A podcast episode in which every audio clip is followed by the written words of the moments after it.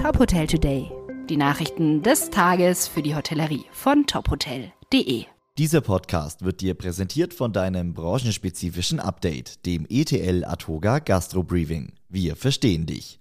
Mein Name ist Maximilian Hermannsdörfer. Knapp vier Wochen vor Weihnachten wird die Corona-Lage immer dramatischer. Wie Ende der vergangenen Woche bekannt wurde, breitet sich derzeit in mehreren Ländern eine neue Corona-Variante, die sogenannte Omikron-Variante, aus. Erste Fälle in Deutschland gibt es bereits in Bayern. Über die Gefährlichkeit der Variante könne man zum jetzigen Zeitpunkt wenig sagen, heißt es von führenden Wissenschaftlern. Die Rufe nach stärkeren Maßnahmen werden unterdessen immer lauter.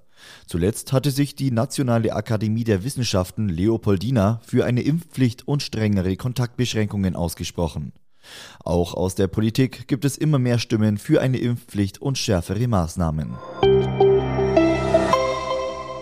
Die neue Ampelkoalition will den gesetzlichen Mindestlohn auf 12 Euro erhöhen.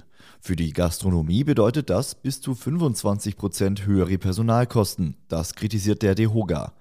Aktuell beträgt der Mindestlohn 9,60 Euro. Auch der Handelsverband HDE warnt, dass die sprunghafte Steigerung ein Eingriff in die Tarifverträge zahlreicher Branchen sei. Nur die Tarifvertragsparteien könnten die wirtschaftliche Belastbarkeit der Unternehmen ihrer Branche beurteilen.